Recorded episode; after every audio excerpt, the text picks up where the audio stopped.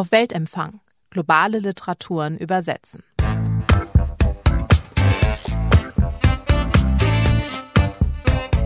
Herzlich willkommen zu einer neuen Folge des Literatur- und Übersetzungspodcasts von Litprom. Wir reden hier über das Übersetzen von globalen Literaturen und heute geht es nach Korea, denn das ist der Handlungsort der Aufzeichnungen eines Serienmörders von Yong Ha Kim und darüber rede ich mit Inwon Park. Sie ist äh, Übersetzerin für Koreanisch und hat das Buch ins Deutsche übertragen. Außerdem ist sie auch Assistant Professor für Germanistik in Seoul und uns heute aus Seoul zugeschaltet. Hallo Inwon. Hallo.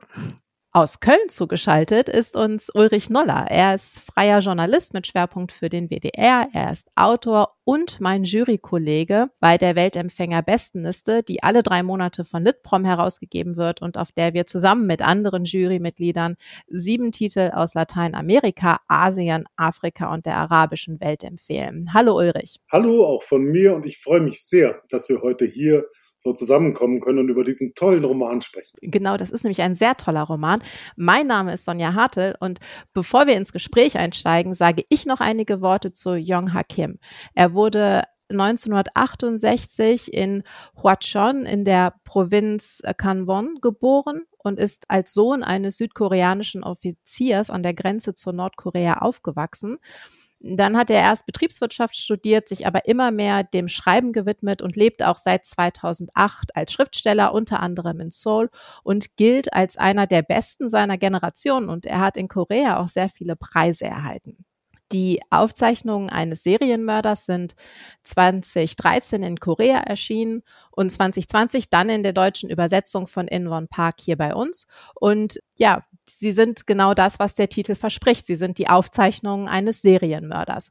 Der heißt Byung-Soo Kim und ist mittlerweile 70 Jahre alt und hat sich deshalb zur Ruhe gesetzt. Eigentlich ähm, verbringt er seine Zeit damit, Gedichte zu schreiben, aber dann begegnet er in seinem ruhigen Viertel einem Mann, von dem er glaubt, dieser habe es auf seine Adoptivtochter abgesehen und bei ihm wird Alzheimer-Demenz diagnostiziert. Also kämpft er fortan gegen das Vergessen plant aber auch noch einen letzten Mord. Und das ist die Ausgangssituation. Und dieses Buch stand im Sommer 2020 auf Platz zwei des Weltempfängers. Und damals schriebst du, Ulrich, über das Buch, es sei ein funkelndes Kleinod mit explosiver Wirkung. Was gefällt dir so gut an dem Buch? Naja, zum einen ist es so, dass die äh, Geschichte einfach eine ganz besondere Geschichte ist schon ähm, in ihrer Anlage und in ihrem Fortgang, aber es ist nicht nur das, sondern es ist so, dass diese Geschichte auch ähm, eine ganz besondere Struktur hat. Also wir tauchen ein mit den Aufzeichnungen des Serienmörders in sein porös und poröser werdendes Hirn gewissermaßen. Also wir nehmen teil an der Problematik, an der medizinischen, die er hat, dieser Alzheimer-Geschichte. Und das prägt das ganze Geschehen. Und die Art und Weise, wie das dann angeordnet ist und wie es erzählt ist, das ist wirklich ganz und gar ungewöhnlich und sehr, sehr besonders.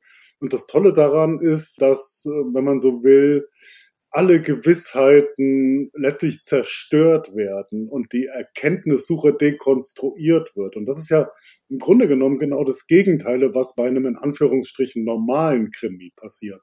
Da ist es so, dass es eine Ungewissheit gibt, Geheimnisse und Rätsel und so weiter, die dann irgendwann gelöst werden und es wird Erkenntnis geschaffen. Und hier bei diesem Roman mit seinem sehr, sehr unzuverlässigen Erzähler da passiert genau das Gegenteil. Das finde ich sehr toll und sehr, sehr kreativ. Und äh, wie war es bei dir, Inwon? Wie, wie hast du das Buch gelesen? Mm, das Besondere an dem Buch liegt für mich auch äh, in der sehr dichten Komposition. Darin, wie raffiniert also verschiedene Themen und Fragestellungen hier zusammengeführt werden. Also ich denke, so als Literaturwissenschaftlerin, die Perspektive eines unzuverlässigen Erzählers an sich ist ja eigentlich nichts Neues und vor allem auch durch das Medium Film, glaube ich, vielen äh, vertraut.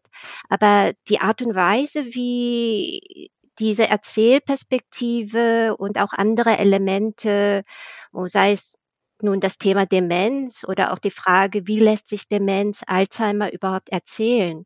Und das aus der Perspektive eines Dementen Und ich finde, das wird alles erzähltechnisch, also sehr raffiniert und sehr dicht zusammengeführt zu einem überaus kritischen Gesellschaftsporträt. Ich glaube, das kann man äh, im Roman an verschiedenen Stellen herauslesen, dass der Hintergrund äh, der Geschichte ist die Zeit nach dem Koreakrieg bis hinein in die 80er Jahre die Jahre der Militärdiktatur, dass das alles sich in diesem Roman ohne direkten Verweis doch sich sehr gut spiegelt. Und das wird, glaube ich, also sehr schön verdichtet in diesem Text, obwohl das nach außen hin natürlich sehr locker und lose und fragmentiert daherkommt. Das hat mir auch sehr gut gefallen. Ja, da habt ihr schon äh, ganz viel genannt, äh, was ich auch gut finde und was mich auch beeindruckt hat. Und ich würde gerne bei dem, am Anfang mal bei diesem unzuverlässigen Erzähler bleiben, denn das hat mich wirklich begeistert, weil der wirklich mal unzuverlässig ist, einfach weil er nicht anders kann und nicht, weil er, weil er den Leser in die Irre führen möchte, sondern er ist unzuverlässig, weil er sich selbst nicht trauen kann. Und man, wir merken dann beim Lesen auch, dass wir ihm misstrauen müssen, weil am Anfang, so ging es mir zumindest, als ich das Buch zum ersten Mal gelesen habe, hatte ich ihm, habe ich ihm natürlich so ein, so ein gewisses Vertrauen entgegengebracht, dass er jetzt schon, dass das schon stimmt, was er mir erzählt, bis ich dann auf einmal so das Misstrauen so langsam einschleicht. Wie, wie ging es euch mit ihm, mit dem Erzähler? Ich glaube, als Beispiel wird oft äh, der Hund genannt, der mal da ist und mal nicht da ist. Und, und dann, wenn man einmal auf diese Spur gekommen ist, dann möchte man natürlich wieder zurückblättern. Was war dann noch irgendwie nicht äh, ganz sauber und nicht logisch? Und dann, also ich habe sehr oft als rückblättern müssen. Und das war für mich auch beim Übersetzen, aber auch beim Lesen doch irgendwie auch ein sehr, wie soll ich sagen, also es war eine große Freude. Also irgendwie mich dieser Herausforderung zu stellen und irgendwie mich auf diese Suche zu begeben. Und ich musste dann immer wieder an den Film denken. Äh, der, das Buch wurde ja auch verfilmt äh, ein paar Jahre später und äh, da kamen andere Elemente hinzu. Aber diese versteckten Spuren, die mit dem, äh, mit den Lesern spielen, also das ist, glaube ich, sehr raffiniert äh, gemacht in dem Text. Ja, bei mir war es so, dass ich zunehmend fasziniert war von mhm. diesem Erzähler und äh, zunehmend verwirrt auch war. Und dann ist es tatsächlich so gewesen, dass ich auch immer wieder angefangen habe zu blättern. Es war aber gar nicht lästig, wie es bei anderen Lektüren vielleicht mal äh, der Fall sein mag, sondern es war so ein Experiment mit Seitenwegen. Und äh, was ich auffällig fand, ist, dass hier so ein Spannungsfeld war. Also einerseits eben die große Verwirrung, die Unklarheit, die Porosität dieses Erzählers, dieses Charakters, der immer rätselhafter wird. Und andererseits ähm, ist die Struktur der Geschichte ja eigentlich ganz klar auf ihre ungewöhnliche Art und Weise. Also wir haben dieses Setting, das du gerade schon gezeichnet hast, liebe Sonja, ein inaktiver Serienmörder, der aus Gründen nochmal aktiv werden muss, da nimmt er uns mit hin. Und zugleich äh, jemand, der halt diese Alzheimer, Demenzerkrankung hat in einem fortschreitenden Stadium und sich seiner selbst nicht mehr sicher sein kann. Das heißt, er muss Erinnerungen aufschreiben, um sie zu behalten. Und daran lässt er uns teilhaben und darüber lässt er uns an der Geschichte teilhaben. Das ist eigentlich eine ganz klipp und klare Struktur, in der aber zugleich die Unsicherheit auch immer mit verwoben ist. Und dadurch entsteht ein ganz starkes Spannungsfeld. Also Spannung nicht im herkömmlichen Sinne darauf gerichtet, was mag wohl passieren, wie wird's ausgehen, wann passiert die nächste Gewalttat oder so. All das spielt auch eine Rolle, aber die eigentliche Spannung kommt aus der Persönlichkeit, aus dem Charakter dieses Erzählers und der Frage, wer er eigentlich sein mag, die nicht nur wir uns stellen, die er sich selbst auch stellen muss die ganze Zeit. Und genau darum geht's für mich auch in diesem Roman letztlich, nämlich um die Frage, wer bin ich eigentlich und kann ich mir dessen jemals überhaupt sicher sein, dass ich der bin, der ich zu sein glaube. Und wie er daraus so eine Assoziation und eine Reflexion macht, das hat schon wirklich eine große Tiefe und eine große Klasse, finde ich. Und du hast es schon angedeutet, Inwon, dass es natürlich auch beim, beim Übersetzen durchaus ja interessant für dich war. Wie hat sich das ausgewirkt, diese Erzählsituation?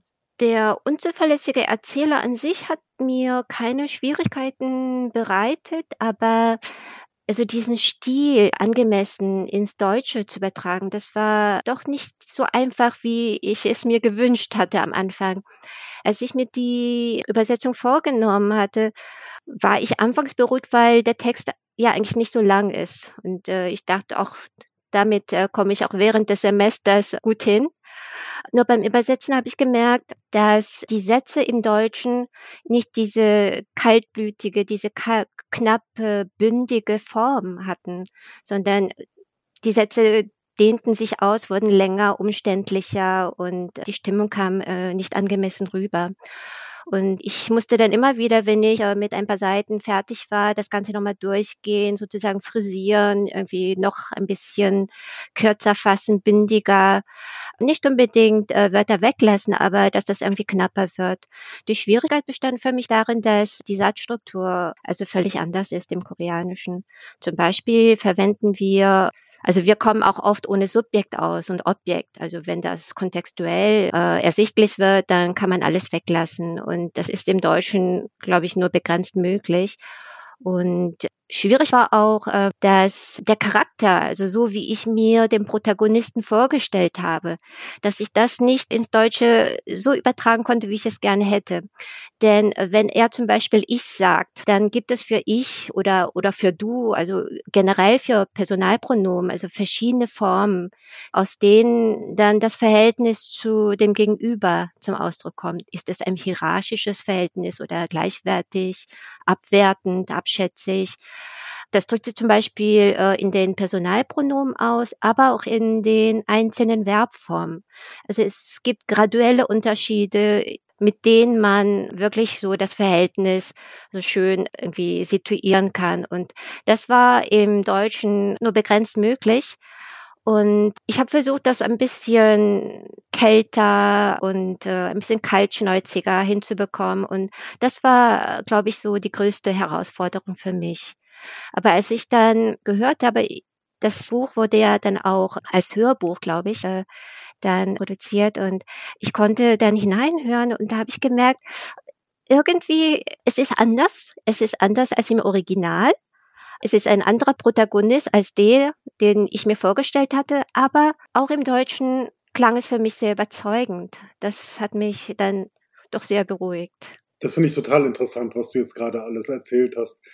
Ich würde gerne mal nachfragen, weil du sagst, ist anders irgendwie, ne, als im Original, so wie du ihn wahrgenommen hast, den Protagonisten. Inwiefern ist er denn anders dann im Deutschen? Also ich habe doch so eine Art ähm, Wärme. Also Wärme ist vielleicht nicht das äh, richtige Wort, aber doch nicht äh, diese diese Kälte oder diese diese gefühllose Haltung. Das äh, konnte ich im Deutschen nicht ganz herauslesen.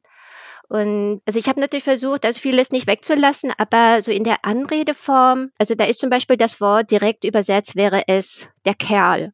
Also äh, manchmal habe ich das Wort, glaube ich, im Text so übersetzt. Das wird wiederholt im Koreanischen benutzt und da aus dieser Wortverwendung spricht auch so diese, diese Kälte oder diese Haltung des Mörders. Und das war im Deutschen wenn ich das Wort einfach mit du übersetzen musste, war das irgendwie alles irgendwie weggeschnitten. Insofern war es für mich ein in Anführungszeichen menschlicherer Mörder als im Original. Was ich total interessant finde, wenn ich das jetzt mit meiner Lektüre abgleiche dieses Romans, ne, so hatte ich da die ganze Zeit ein kleines Fragezeichen. Also ich war irritiert in vielerlei Hinsicht. Man soll ja irritiert sein von diesem Protagonisten, von diesem Erzähler.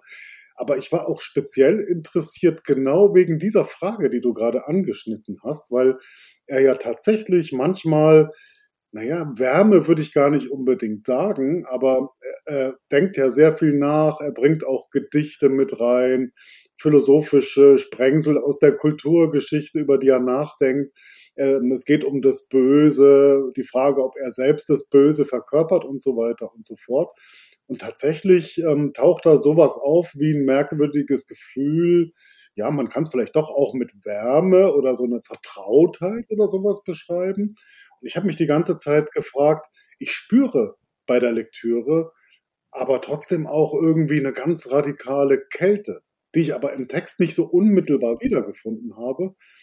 Und ich hau jetzt mal die These äh, in die Luft, dass es vielleicht daran liegt, dass man noch ein Gespür dafür hat, für Inhalte, Gefühle, Stimmungen, die im Original mittransportiert werden, die aber nicht eins zu eins übersetzt werden können, aus sprachlichen Gründen, wie du es gerade beschrieben hast, aus strukturell sprachlichen Gründen. Und trotzdem sind diese äh, Dinge noch da, wenn man aufmerksam liest. Das finde ich total faszinierend, ehrlich gesagt. Oh, das beruhigt mich jetzt sehr. Das freut mich sehr. Mhm. Mir ging es da äh, fast so wie dir, Ulrich. Ich fand, ich finde, das Buch durchzieht so eine sehr melancholische Grundstimmung. Ich würde aber tatsächlich mhm. eher sagen melancholisch als kalt. Und für mich ist der Erzähler und die Hauptfigur so ein bisschen äh, fast wie so, ich hatte das Gefühl, das Buch spielt so ein bisschen mit diesen romantischen Vorstellungen, die ja gerade Kriminalliteratur oft von alternden Gangstern oder alternden Verbrechern vermittelt. Und mit so, so am Anfang, äh, da kommt vielleicht auch das, was du vorsichtig als Wärme bezeichnet hast, her, dass wir so ein bisschen äh, auch Empathie für ihn entwickeln, aber eben immer wieder diese Kälte durchbricht. Das, das ging mir dann auch genauso. Also ich finde, das ist sehr, sehr äh, gut übertragen dann worden. Aber wenn du äh, in so einem Prozess bist beim Übersetzen, da würde ich gerne noch mal kurz nachfragen und dann merkst, dass die deutsche Sprache strukturell bestimmte Sachen, die eigentlich wichtig wären, nicht so direkt wiedergibt. Dann musst du ja nach Lösungen suchen. Ne? Wie, wie machst du das? Ist das schwierig? Musst du da lange nachdenken, in dich gehen, kreativ werden?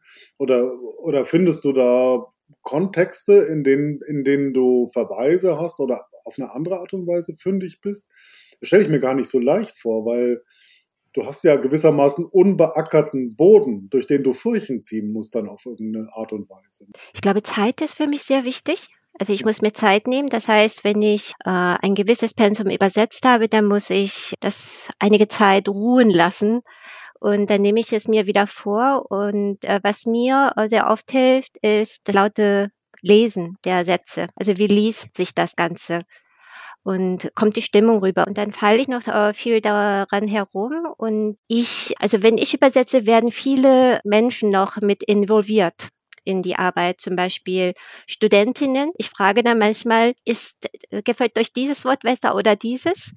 Und dann geben sie Vorschläge und ihre Meinung dazu. Und dann versuche ich das so oder so. Und äh, ich muss also mehrere Male über den Text also überarbeiten können und vergleichen. Das heißt, ich brauche un unglaublich viel Zeit. Deswegen sage ich mir immer wieder beim Übersetzen, also ich vom Übersetzen allein könnte ich nicht überleben, weil ich wirklich sehr viel Zeit benötige. Und diese Distanz schaffen, also zwischen mir und dem Text, das ist, glaube ich, für mich sehr wichtig. Mhm. Das zuerst als mein Text und dann wirklich als fremden neuen Text noch einmal lesen und überarbeiten zu können. Ja, im Grunde genommen musst du wahrscheinlich auch so ein äh, vielfaches Management äh, betreiben zwischen Distanz und Nähe. Also du musst in die Distanz gehen, mhm. aber du musst dich natürlich auch auf den Text und seinen Erzähler einlassen und den nahe ranlassen oder nahe rangehen mhm. zumindest. Und zugleich hast du ja auch diese sprachliche Distanz und Nähe, die auch, äh, daran liegt, dass du aus dem Koreanischen ins Deutsche übersetzt. Das stelle ich mir ziemlich komplex vor, diesen Prozess. Ja, ich versuche, wenn ich so mit der ersten Übersetzung, also mit der Rohfassung fertig bin, dann versuche ich das Original zu vergessen. Also ich versuche nicht an den Originaltext und an die einzelnen Wörter oder die Satzstruktur zu denken, sondern nur mich ganz auf den deutschen Text zu konzentrieren. Und dann versuche ich mich ein wenig zu lösen. Denn ich glaube, es ist eine alte Angewohnheit äh, von mir, noch aus Schulzeiten her, wenn ich also für die Prüfung etwas übersetzen musste, ja, nichts weglassen. Das könnte ja irgendwie so von der Note irgendwie abgezogen werden. Und ich versuche zuerst alles hinein zu bekommen in den Text, also kein Wort weglassen. Und dann versuche ich mich zu lösen und dann so den Kontext noch ein bisschen in den Vordergrund zu stellen. Und dann kann ich die Sätze oder die Satzstruktur, die Reihenfolge auch ein bisschen verändern oder die Wörter auch nicht radikal, aber doch durch ein anderes, besseres, angemesseneres zu ersetzen. Für mich ist das vielleicht so drei Stufen Also zuerst wortwörtlich übersetzen und dann mich nur auf den deutschen Text äh, zu konzentrieren, ohne an, den, an das Original zu denken. Und dann so als letzte, dritte Stufe so einen Kompromiss zu finden. Also mich nicht zu sehr an die Lesbarkeit zu klammern, aber auch nicht zu sehr an das Original, sondern zu versuchen, ein Gleichgewicht zu finden.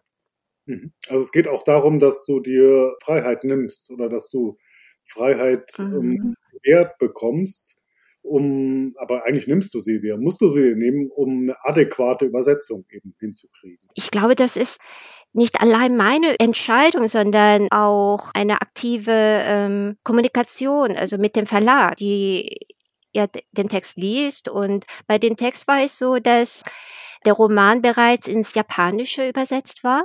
Das heißt, der Verlag spezialisiert auch auf japanische Literatur kannte also den Text. Äh, also zwar in einer Übersetzung, aber in einer sehr guten Übersetzung, wie ich gehört habe, und konnte dementsprechend auch Verbesserungsvorschläge machen. Also in Richtung freiere Übersetzung, mehr Lesbarkeit.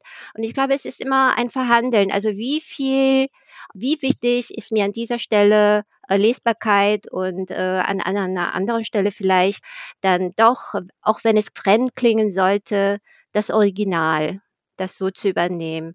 Und das war für mich ein sehr fruchtbarer Dialog, das zu sehen, was kommt nicht so gut an und was möchte ich trotzdem hm, behalten, worauf möchte ich insistieren und das ist immer ein sehr interessanter Dialog. Das finde ich tatsächlich sehr spannend, weil ja der Verlag dann die japanische Übersetzung kannte, aber auch eine Übersetzung. Und das heißt, ihr habt über ein, ein Buch gelesen und Sie können das Original nicht lesen, Sie können eine Übersetzung lesen und dann ist deine Übersetzung. Und ähm, hast du da auch quasi gemerkt, welche Freiheiten sich der oder diejenige genommen hat, die es aus dem Japan, äh, die es ins Japanische übersetzt hat? Hm, äh, das eigentlich nicht, weil ich kein Japanisch sprechen kann. Also wenn es Englisch wäre, dann kann ich das besser vergleichen und das war bei einem anderen Buch auch der Fall. Aber dadurch, dass der Verlag also sehr gut Japanisch konnte, konnten wir über äh, also verschiedene Optionen irgendwie auch sprechen. Das fing bereits bei dem Titel an. Die Aufzeichnungen eines Serienmörders ist keine wortwörtliche Übersetzung des Titels. Wortwörtlich müsste der Titel lauten Gedächtnistechniken oder Gedächtnisstützen eines Mörders was ein bisschen hölzern äh, klingt, finde ich.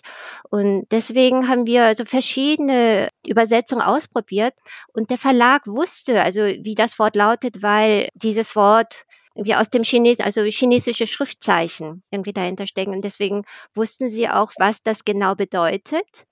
Aber wenn man das Wort wörtlich bedeutet, klang das im Deutschen irgendwie nicht ganz gut. Und deswegen haben wir natürlich lange irgendwie darüber geredet, möglichst äh, nah an dem Originaltitel zu bleiben. Ähm, aber wir haben uns dann doch darauf geeinigt, dass Aufzeichnungen doch der bessere der Titel ist.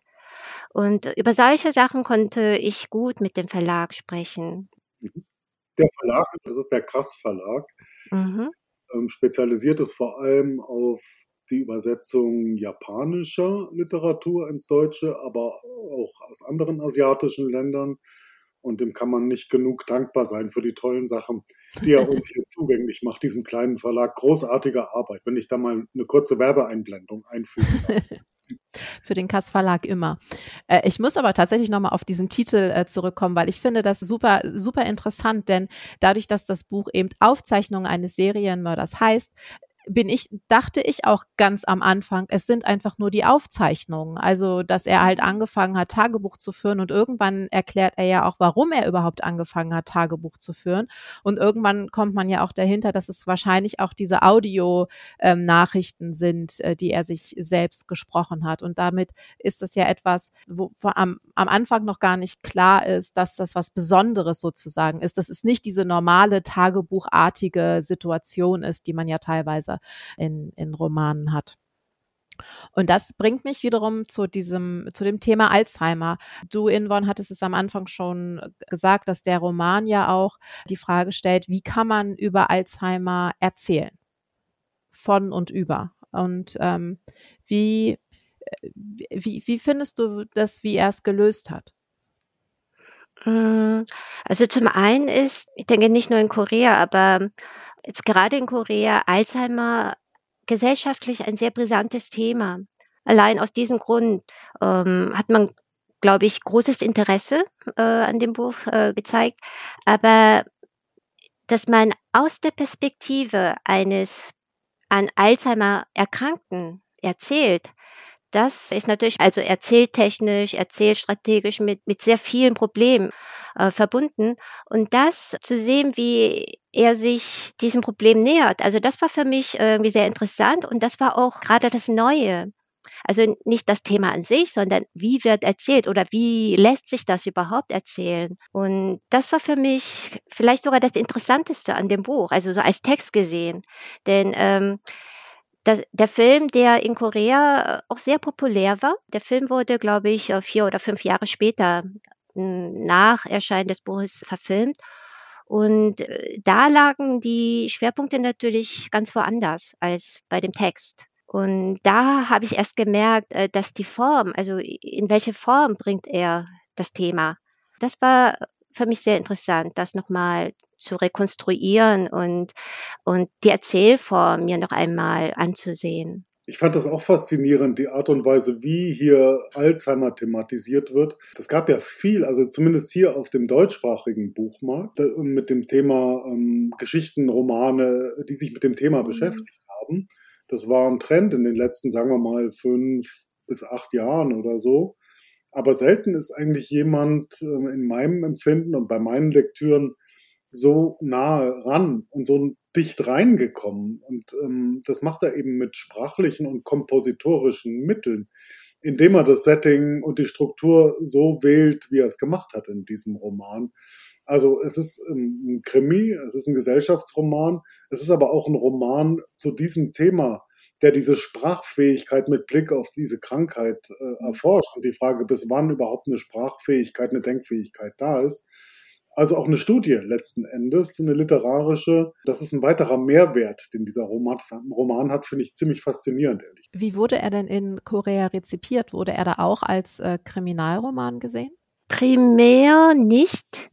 Dass der Roman als Kriminalliteratur betrachtet werden kann, kam später. Also nachdem der Roman im Deutschen den einen Preis bekommen hat, für Krimiliteratur, Kriminalliteratur. Das wurde in den Medien in Korea sehr groß äh, berichtet. ist ja lustig. Und dann als, genau, als Kriminalliteratur. Und äh, nicht nur ähm, Young Kim, sondern auch andere Autoren und Autorinnen, die äh, internationale Preise im Bereich der Kriminalliteratur äh, bekommen haben, wurden dann hier als, also nicht als Kriminalliteratur, äh, aber dass sie so rezipiert werden im Ausland. Das wurde erst im Nachhinein, glaube ich, hier so nach außen hin ähm, auch verbalisiert. Äh, bei Kim Jong bei Jong Kim würde ich sagen, dass er nicht primär als ähm, Autor der Kriminalliteratur, sondern ganz allgemein. Also er beschäftigt sich mit wirklich vielen Themen und spielt, äh, wie auch in diesem Roman, mit verschiedenen Gattungselementen, Gattungsgrammatik. Hier Kriminalliteratur, anderswo historische Roman und also mit sehr vielen Erzähltechniken und äh, Gattungen. Aber ich glaube, was sich äh, als ein roter Faden durch all seine Texte äh, hindurchzieht, ist diese Gesellschaftskritik die nicht im Vordergrund steht, aber die doch die Grundstimmung oder doch irgendwie ganz latent vorhanden ist. Und hier in diesem Roman denke ich auch, also jetzt die verschiedenen Figuren, die, die den Krieg erlebt haben, den Koreakrieg oder oder Folter und, und das, diese Personen werden ja da und da ähm, irgendwie erwähnt, aber ich glaube, da ist vor allem diese eine Stelle relativ am Anfang des Romans, wo der Erzähler, wie den Absatz beginnt mit, ich begann das Morden, als ich 16 Jahre alt war und hörte damit auf, als ich 45 war. So fängt äh, der Absatz an und geht dann über, ganz plötzlich über in die Aufzählung von politischen Ereignissen, also wie beiläufig. Von Militärputsch bis hin zu, zur blutigen Niederschlagung der Studentenbewegung. Und um dann wieder zurückzukehren zu sich selbst und zu sagen, aber ich führte meinen eigenen Krieg gegen die Welt. Und dann mit dem Kommentar am Ende, das waren schöne Zeiten. Also wenn man äh, diesen kurzen Absatz liest und wie er es schafft, also die, die individuelle Geschichte, also eines Serienmörders, also ganz dicht mit der großen, blutigen, gewalttätigen Geschichte zu verknüpfen, das ist für mich eigentlich das Herzstück des Romans. Diese Gesellschaftskritik findet sich in verschiedenen Formen in allen seinen Werken, denke ich, aber nicht äh, primär als äh, Autor der Kriminalliteratur diese ähm, Szene, die du gerade geschildert hast, diese Sequenz, die hat mich auch wirklich sehr beeindruckt, weil hier tatsächlich so ein Ritt gemacht wird durch die politischen Verhältnisse, die ganz knapp abgehandelt werden, aber gerade dadurch eine ungeheure Wucht entwickeln. Und natürlich ist das Ganze in meiner Wahrnehmung zumindest auch ein Teil dieser Reflexion über das Wesen des Bösen. Die Frage, was ist das Böse? Bin ich böse? Also da haben wir einerseits eben einen Serienmörder, der tötet, möglicherweise zumindest, weil er Fragezeichen hat mit Blick auf sich selbst oder einfach weil er es kann, warum auch immer. Und andererseits haben wir das Böse in Anführungsstrichen ja auch in der ganzen Zeitgeschichte. Denn es sind ja nicht die glücklichen Momente, die genannt werden, sondern sind die schrecklichen, die despotischen, die gewaltvollen Momente der Geschichte, die ähm, ganz wichtig sind und zusammengerafft werden gewissermaßen. Und da auch hier entsteht wieder ein Spannungsfeld, finde ich, zwischen dem Persönlichen, zwischen seinem Leben und dem gesellschaftlichen Kontext drumherum.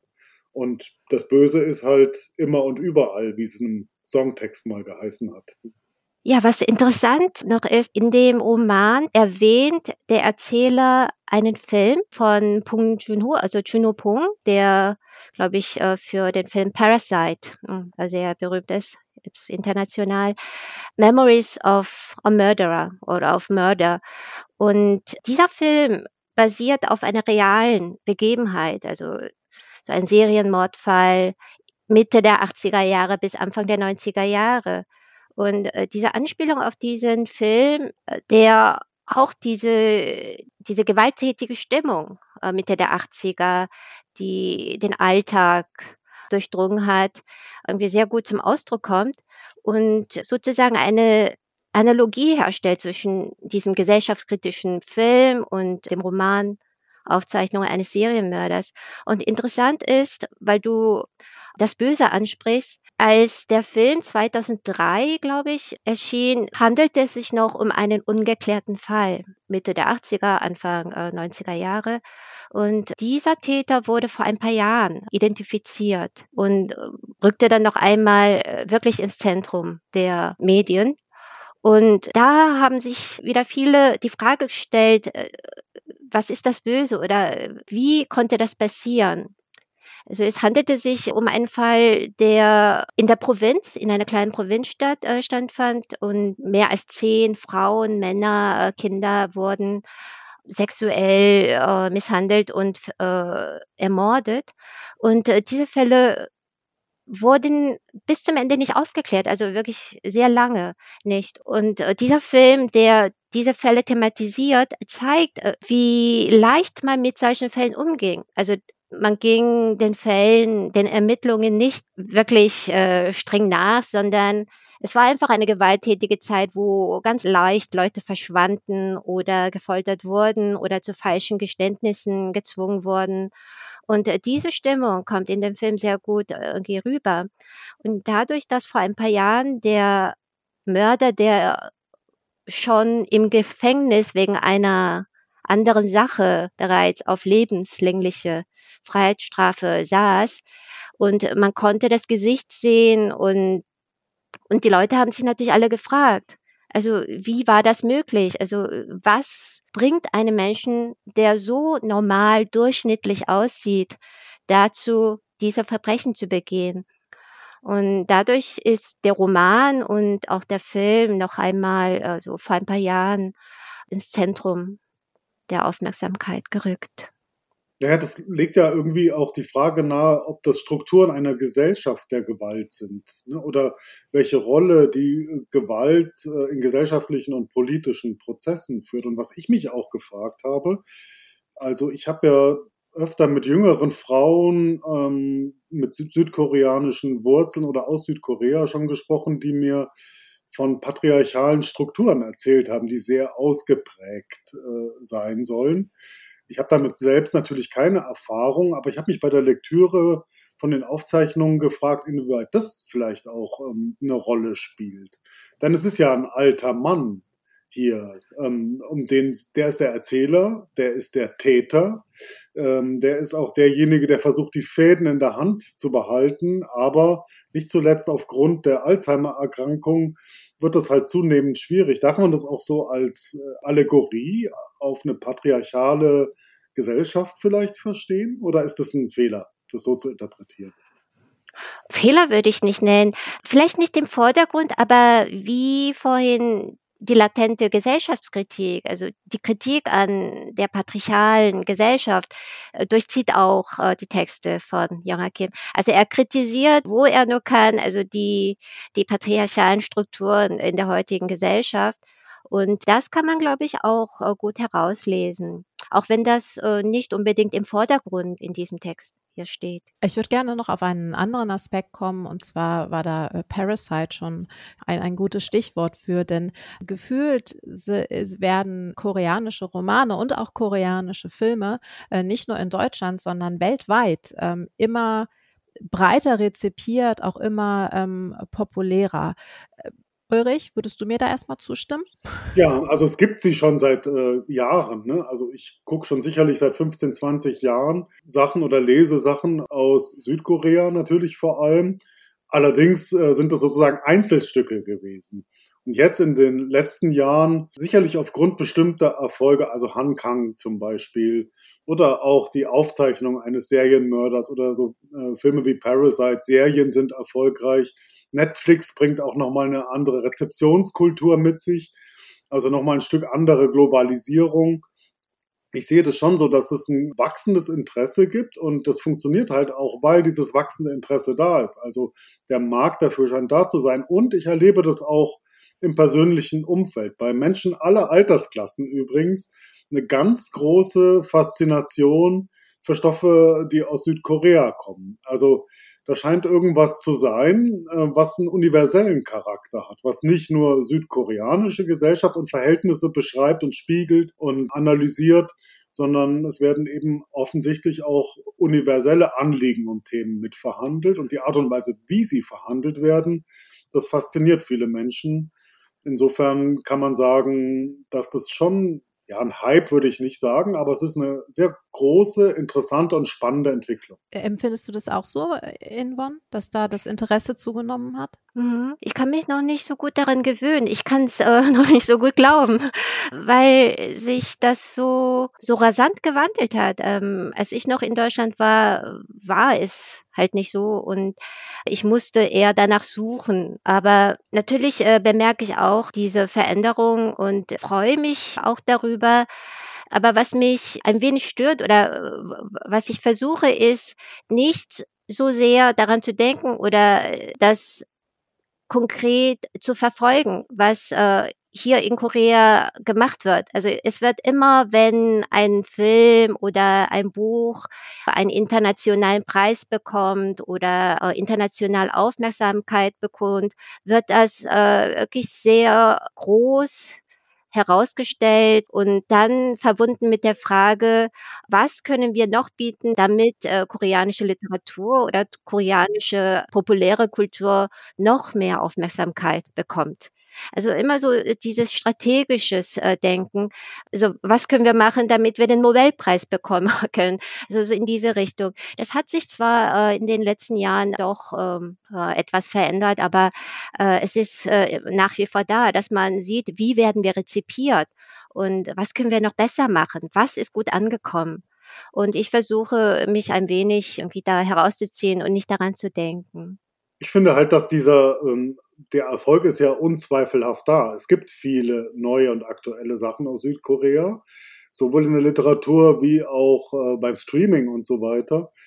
Ich finde, das ist halt auch ein Stück weit ausgleichende Gerechtigkeit, denn der koreanische Markt ist ja schon seit vielen Jahren sehr offen, zum Beispiel für Literatur, auch für Kinder- und Jugendliteratur aus Deutschland. Da wird sehr, sehr viel äh, übersetzt. Das wird mit großem Interesse wahrgenommen. Umgekehrt war es sehr lange nicht der Fall. Und es ist doch toll, dass diese Ignoranz von uns hier, von unserem Kulturmarkt, ähm, jetzt vielleicht möglicherweise zumindest ein Stück weit ein Ende hat mit diesen Erfolgen, die wir feiern können. Unter anderem die Aufzeichnung eines Serienmörders. Ne?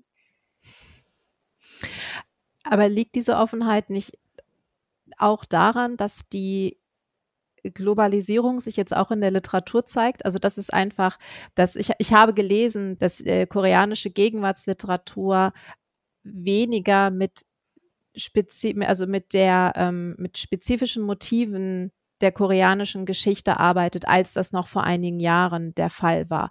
Und dass sie dadurch quasi zugänglicher erscheint, sage ich jetzt mal. Und ich finde es auch bei den Aufzeichnungen eines Serienmörders recht bezeichnend, dass wir haben ja über die, die gesellschaftlichen und historischen Hintergründe, die dort angesprochen werden, gesprochen. Aber in der Rezeption sind sie doch ganz klar untergeordnet unter anderen Themen. Das würde diese These von mir ähm, so ein bisschen stützen. Also ist der Erfolg oder ja, die größere Verbreitung koreanischer Literatur auch Ausdruck dessen, dass sie jetzt Themen behandelt, die in Themen wie Patriarchat, Umgang mit Geschichte, mit Gewalt, äh, die uns zugänglicher erscheinen. Das ist kein guter Ausdruck, aber mir fällt kein anderer ein. Ja, vielleicht liegt es ja auch daran, dass Südkorea das Gesellschaftssystem hat, das es hat. Also nach allem, was ich weiß, gibt es ja sehr viel Kapitalismus und sehr viel Neoliberalismus auch und einen großen, sagen wir mal, Stress, der in der Gesellschaft liegt, auch ein Existenzstress. Und andererseits gibt's das, was wir beschreiben mit patriarchalen Strukturen, mit klassischen Gesellschaftsstrukturen, mit ähm, Verhaltensweisen, äh, Ritualen, alten Gewohnheiten und so weiter. Also auch eine Gesellschaft, die irgendwie einen Bruch zeigt ne, zwischen einer sehr straffen Moderne und einer Tradition. Und das ist ja, sind ja Brüche, die beispielhaft sind für viele Gesellschaften. So meine These dazu. Ne? Und vielleicht ähm, ist es deswegen auch so interessant, äh, Literatur aus Korea zu lesen, Sachen aus Korea zu lesen und ihren Umgang mit diesen Thematiken. Also das wäre eine zweite These. Deine, vielleicht ist es ja auch ein bisschen ausgerichtet auf den internationalen Markt. Ich finde, das ist kein Makel. Würde ich mir für viele deutsche Krimis, deutschsprachige Krimis zum Beispiel auch wünschen, dass sie ein bisschen international konkurrenzfähiger wären. Ne? Und zugleich ist es aber vielleicht auch so, dass wir hier eine Modellsituation haben, die sehr zeitgemäß ist, um aktuelle Geschichten zu erzählen und zu sehen. Die Frage habe ich mir auch äh, oft gestellt. Also ist es eine allgemeine Offenheit, die jetzt eine breitere Rezeption koreanischer Literatur mit sich bringt? Oder hat sich die koreanische Literatur auch jetzt äh, themenspezifisch äh, verändert oder geöffnet, dass man eine Gemeinsamkeit wie entdecken kann. Ich denke, beides spielt hier, glaube ich, zusammen äh, eine Rolle. Wobei ich mich natürlich auch frage, die Resonanz, die bestimmte Romane, die jetzt auch international mit Preisen ausgezeichnet wurden, nicht unbedingt repräsentativ, also äh, auch das auch wieder in Anführungszeichen äh, für koreanische Literatur ist. Also es gibt natürlich noch viel, viel andere äh, Herangehensweisen an bestimmte Themen. Aber ein Grund, warum Young Kim beispielsweise auch in einer Übersetzung überzeugend äh, ankommt, ist, dass er sich nach wie vor, also auch wie die Vorgängergeneration für politische Gesellschaftsthemen interessiert und das auch in seine Werke mit hineinbringt, aber aus einer anderen Perspektive als die Vorgängergeneration. Als er debütierte Mitte der 90er Jahre, war das, glaube ich, ein Wendepunkt. Also eine, eine andere Perspektive auf die Geschichte Politik Koreas. Nicht der Inhalt jetzt im Vordergrund, sondern was diese Rahmenbedingungen jetzt beispielsweise die langen Jahre der Militärdiktatur aus Menschen machen. Also wie wird ein Mensch, also wie der Protagonist in dem Roman, zu einer so kalten Figur? Und dass man das jetzt nicht vor dem großen geschichtlichen Hintergrund irgendwie darüber nachdenkt, sondern wie sich äh, so kleine Geschichte und große Geschichte sich in, ineinander greifen und wie Menschen dadurch geformt werden das ist, glaube ich, also dass er sich auf literarische, künstlerische Weise sich den Themen nähert. Ich glaube, das ist, macht äh, die Attraktivität von Autoren wie Young Kim aus, dass er mit Form spielt. Dann hätte ich noch eine Frage zum Abschluss, die mich die vielleicht tatsächlich an meiner Lektüre liegt und es kann auch reiner Zufall sein, aber ich lese ja viel Kriminalliteratur, darunter auch viel koreanische Kriminalliteratur. Und es geht andauernd um Serien oder Auftragsmörder. Und ich habe mich tatsächlich gefragt, liegt das an den Titeln, die ins Deutsche übersetzt werden? Oder gibt es in Korea eine große Faszination mit, ich nenne sie mal die professionellen Mörder?